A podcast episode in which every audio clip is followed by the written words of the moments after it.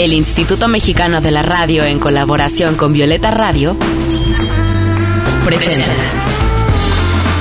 Voces en Resistencia con Julia Dixon.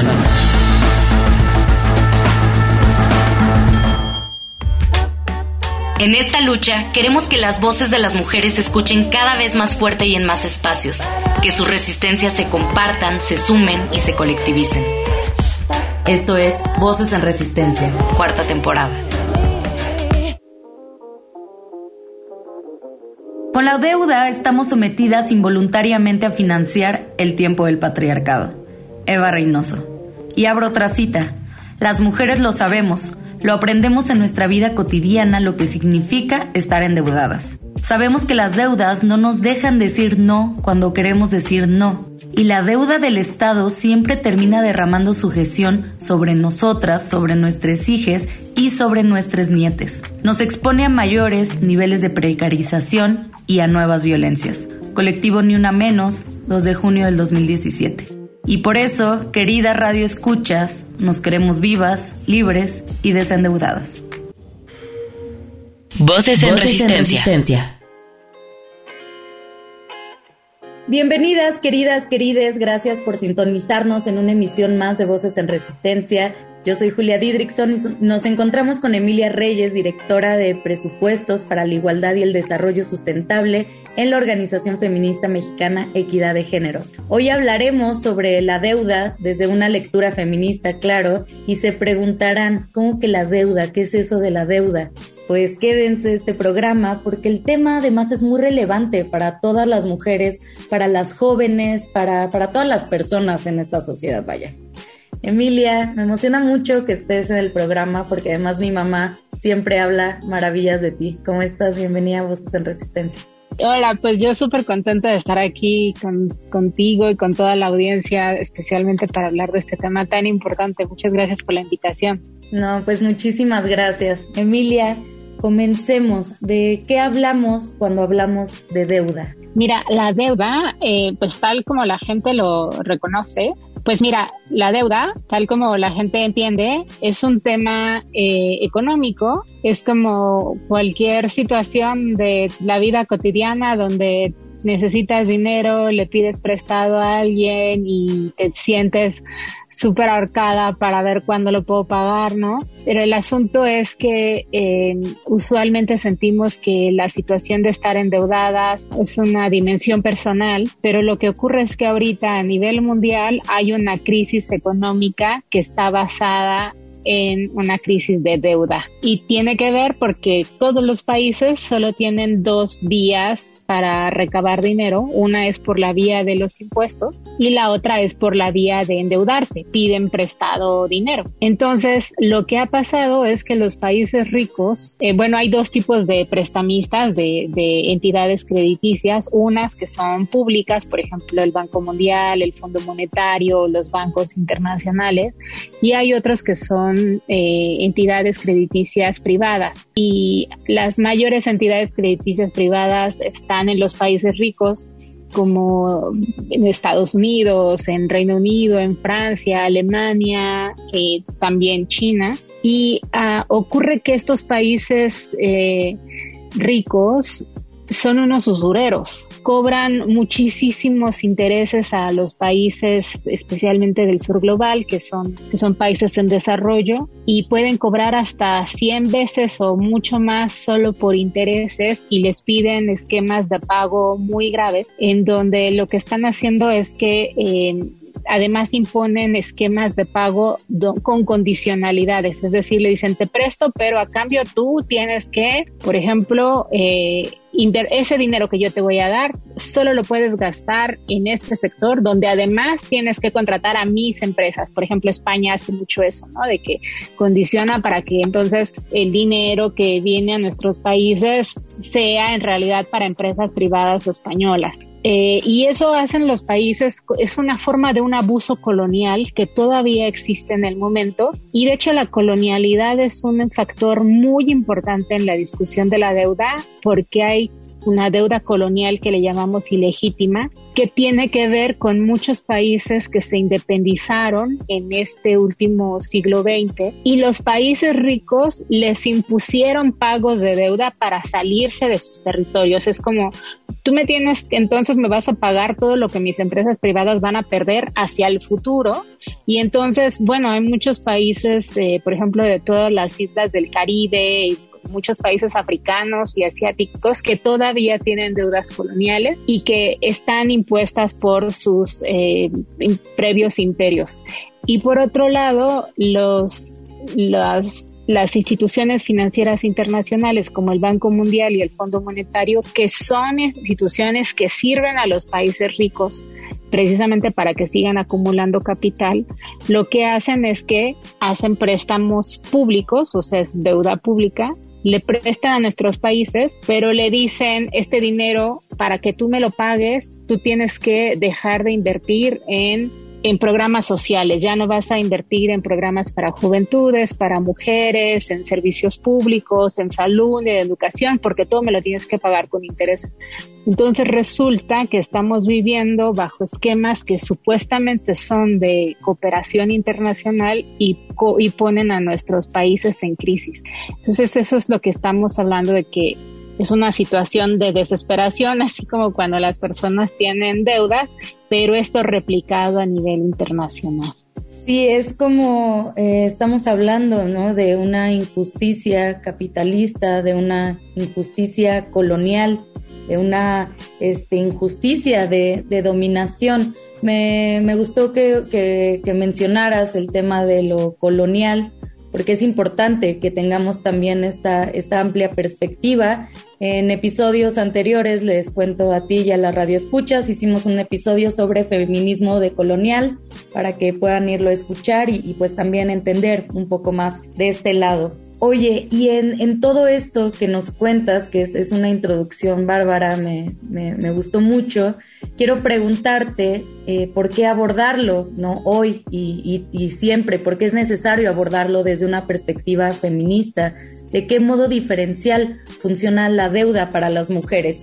En este momento hablando de esta gran deuda entre países, porque en el próximo bloque, eh, para que no se nos vayan a ir, vamos a hablar ya de la deuda en, en temas más de la vida cotidiana. Pero en esta cuestión macro, ¿Cómo afecta a las mujeres en particular? Porque primero, eh, un análisis feminista macroeconómico siempre va a insistir en que las mujeres generan el 60% del valor que circula en el planeta a través de la división sexual del trabajo y más específicamente del trabajo doméstico y de cuidado no remunerado que hacen las mujeres.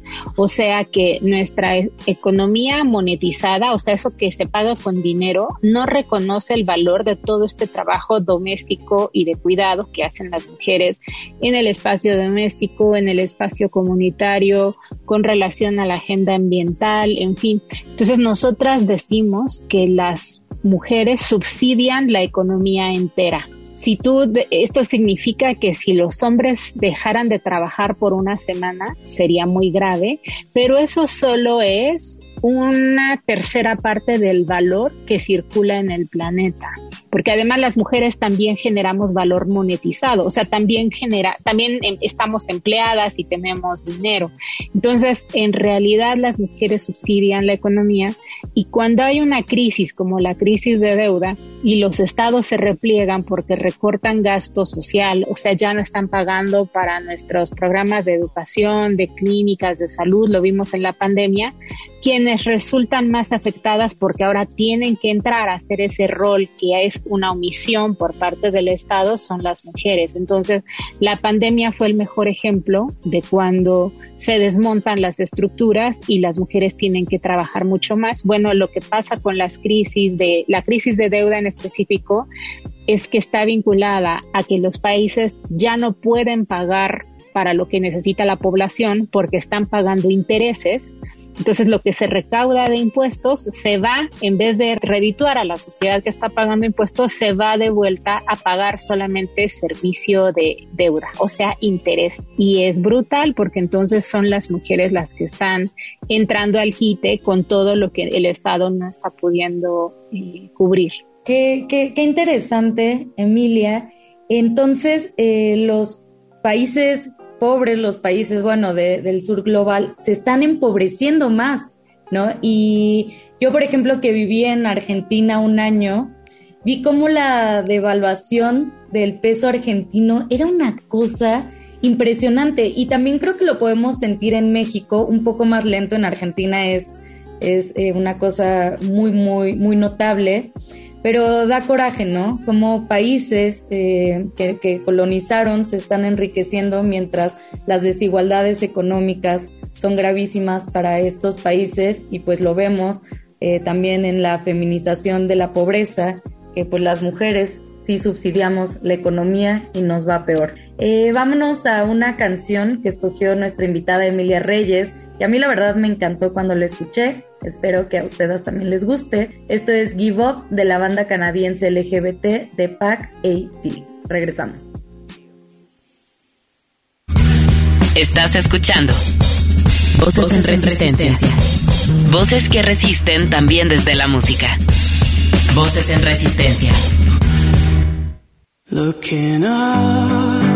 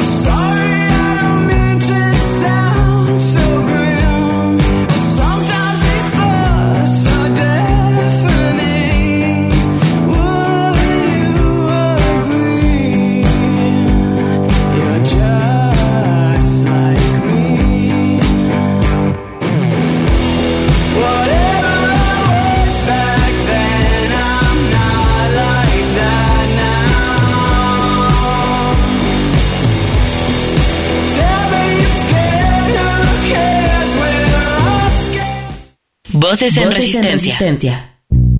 Hey, no se te olvide seguirnos en redes sociales. Encuéntranos en Instagram como Voces-en Resistencia.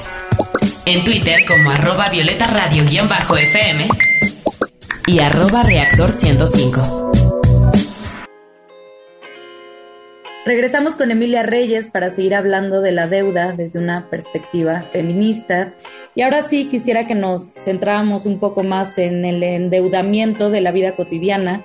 Como leí en un libro argentino sobre la deuda de Lucy Caballero y Verónica Gago, y cito, la deuda te afecta la salud y dejas de hacer cosas en tu tiempo libre para generar más dinero. ¿Qué nos puedes decir sobre esto? Déjame regresar un poco a esto que dijiste de la colonialidad y vincularlo con esto, porque tú decías los países más pobres, pero lo que ahora sabemos es que en realidad los países ricos son subsidiados por los países pobres. O sea, en realidad ellos no tienen el capital para tener esa riqueza. Lo que pasa es que nos roban el dinero a través de estos pagos de deuda que te digo y por eso es una infamia, es una es un asunto de justicia global porque que termina siendo que quienes subsidian a estos países son las mujeres, como dicen las más pobres, con ese trabajo extra que están teniendo, sobre todo con los impactos ambientales, las mujeres de las islas del, del Caribe, del Pacífico, eh, de los países más pobres, porque hay una extracción de estos países ricos del trabajo, del capital, de los recursos, pero también del tiempo de las mujeres. Entonces hay que hacer estas ecuaciones macro y por eso el análisis feminista de colonial es muy importante. Y eso que decimos en macro y en abstracto en global se vincula con esto que tú dices en la vida personal, porque entonces dado que se repliega el Estado en todos los servicios, las mujeres ahora tienen que hacer el triple de actividades y además tienen que asumir deudas personales. Entonces hay una tendencia también a la financiarización, o sea, el Estado, el sistema económico quiere que todo el mundo pase por una banca. incluso hay programas donde te dan una tarjeta y que para que puedas comprar cosas, pero en realidad no necesitaríamos estar manteniendo a los bancos, ¿no? Porque los bancos de nuevo cobran intereses, te cobran por el uso de la tarjeta, en fin.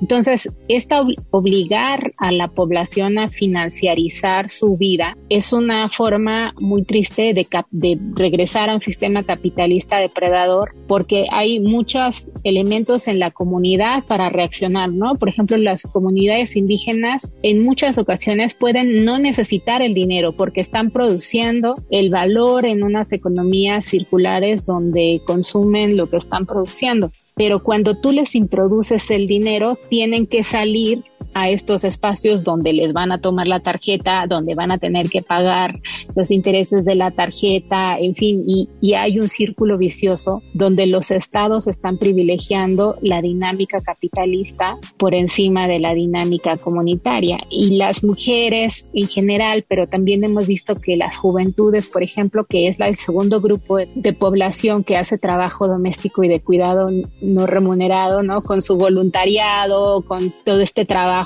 que, hacen también como de mucho ímpetu, em, pues son poblaciones que reciben mucho los impactos y que tienen deudas, ya sea monetizadas o de trabajo no remunerado, para sostener a sus comunidades, a sus familias. Y pues las mujeres terminan en medio porque tienen la responsabilidad de alimentar a las personas, de que tengan acceso a salud, de que tengan acceso a agua, a transporte, que se puedan movilizar. Entonces imagínate una mujer que tiene que llevar a la familia de un lado a otro, pero se detiene en la farmacia, tiene que pasar al hospital y pagar el transporte público de cuatro, cinco niños, más la, la tía que tiene necesidad de diálisis, eh, más un niño con discapacidad, en fin, esto recae en las mujeres y terminan ellas con una deuda que en efecto hay un costo que es el costo que ellas ponen con su cuerpo, ¿no? Como tú decías, termina teniendo un costo en la salud, pero es también una en la calidad de vida mental, psicológica. La deuda es terrible y por eso queremos desmitificar el asunto de la deuda, que no te avergüence tener deudas, que veamos que es un tema sistémico y que podemos encontrar soluciones comunitarias para enfrentarlas. Nosotras decimos ahora nos queremos vivas, libres y desendeudadas.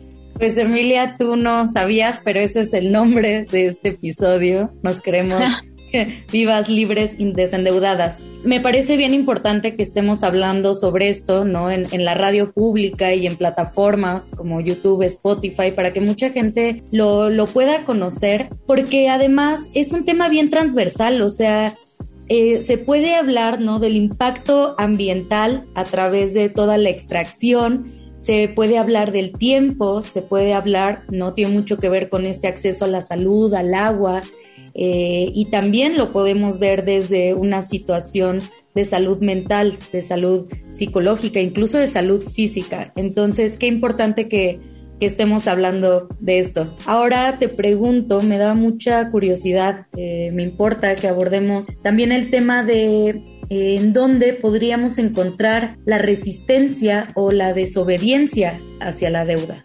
Porque pues tenemos que asumirnos como ciudadanía primero, ¿no? Y reconocer que nuestros países están en un momento crucial. Tú mencionaste Argentina con mucha razón y hubo un movimiento feminista de juventudes, de justicia económica, de justicia ambiental que decían cancelen la deuda y no queremos pagar la deuda porque estamos manteniendo a los países a cambio de nuestro sistema de salud. O sea, en la pandemia había países que pagaban cinco veces más dinero para intereses de deuda que para su sistema de salud nacional. Imagínate eso, o sea, es una obscenidad.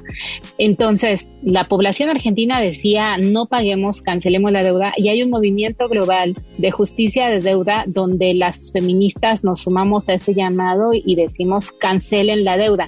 No es esta cosa moralista de, ay, que nos perdonen la deuda porque nosotros no hicimos nada. Eso es una noción muy colonial. Queremos cancelar la deuda y dejar de pagar porque es un asunto de justicia global. Ese es un, primer elemento. Y que el dinero que se usa para pagar los intereses que se usen, pues para, para, para, para gasto social, ¿no? Hay muchísimo dinero, hay otro tema será el de la justicia fiscal, de, de, los impuestos, de que hay que cobrarle impuestos a la gente más rica, a las herencias. Eso es otra cosa, pero lo que decimos es sí hay dinero y entonces hay que reconfigurar la administración pública y como ciudadanía tenemos que involucrarnos. Y en segundo nivel, este asunto de, del trabajo comunitario, de solidaridad comunitaria es muy importante para trabajar a nivel personal, porque también es verdad que hay muchas entidades que son eh, muy usureras con la población más pobre, ¿no? Estas, estos esquemas de pagos pequeños que terminan pagando cinco veces más. Este, tenemos empresas en México que lo hacen, que abusan de la pobreza, de la necesidad de las personas. Entonces, son esquemas que como ciudadanía y comunidad tenemos que confrontar y tenemos que revelarnos. Y finalmente te digo que en los años 70, 80, había un movimiento para decir que, que, el Fondo Monetario y el Banco Mundial son caducos, son obsoletos, queremos que se cancelen, que los cierren y queremos un nuevo sistema internacional. Y, y ahora queremos regresar a esa demanda. Las feministas en los 80 salían a las calles también a demandar que se cancele el Fondo Monetario y el Banco Mundial justo por una agenda de deuda. Y eso yo creo que tenemos que regresar a las calles. Nuestros 8 de marzo tienen que estar llenos también de, de canciones, de cantos, de lemas para gritar que nos queremos vivas, libres y desendeudadas.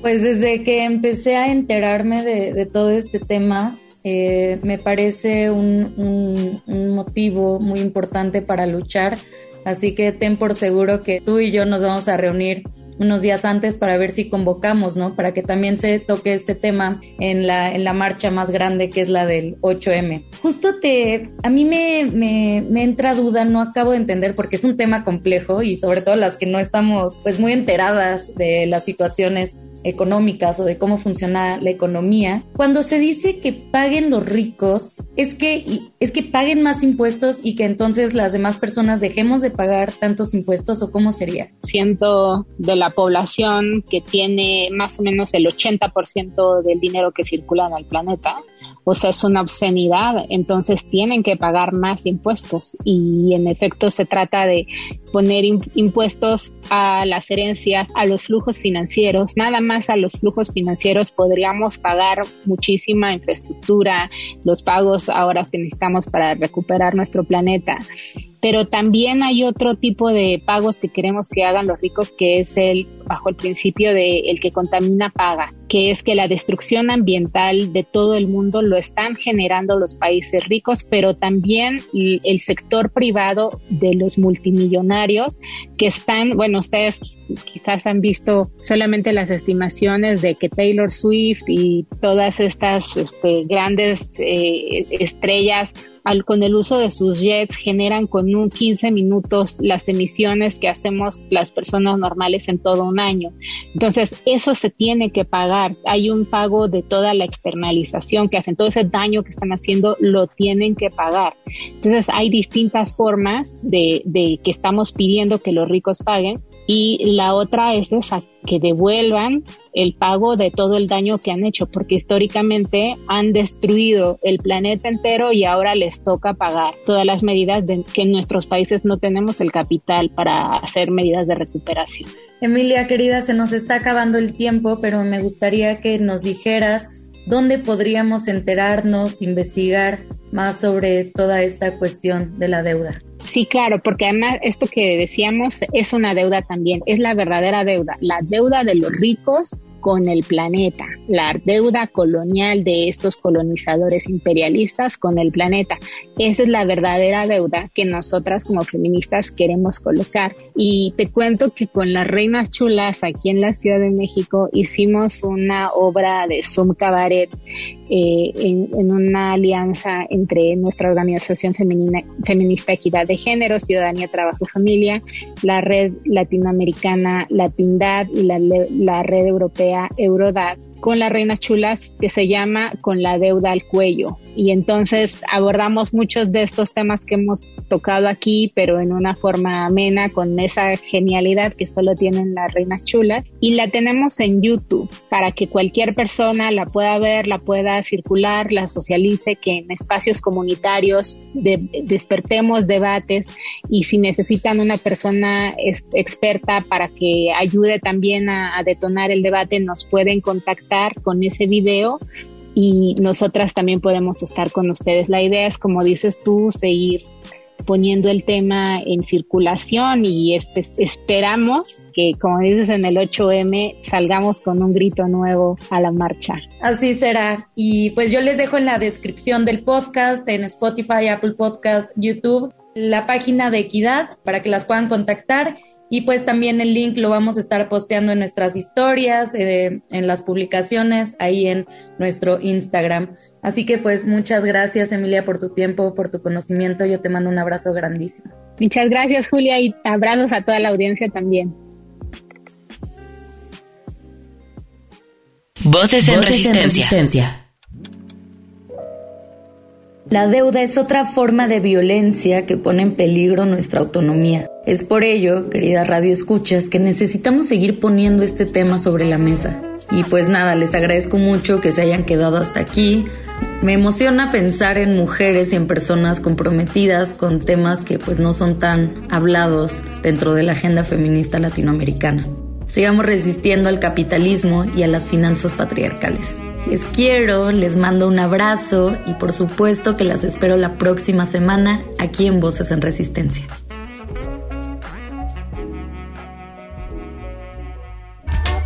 Y porque no se va a caer solo, sigamos resistiendo desde la creatividad, los afectos, la organización política, el pensamiento crítico, la sororidad y el autocuidado. Hasta la próxima.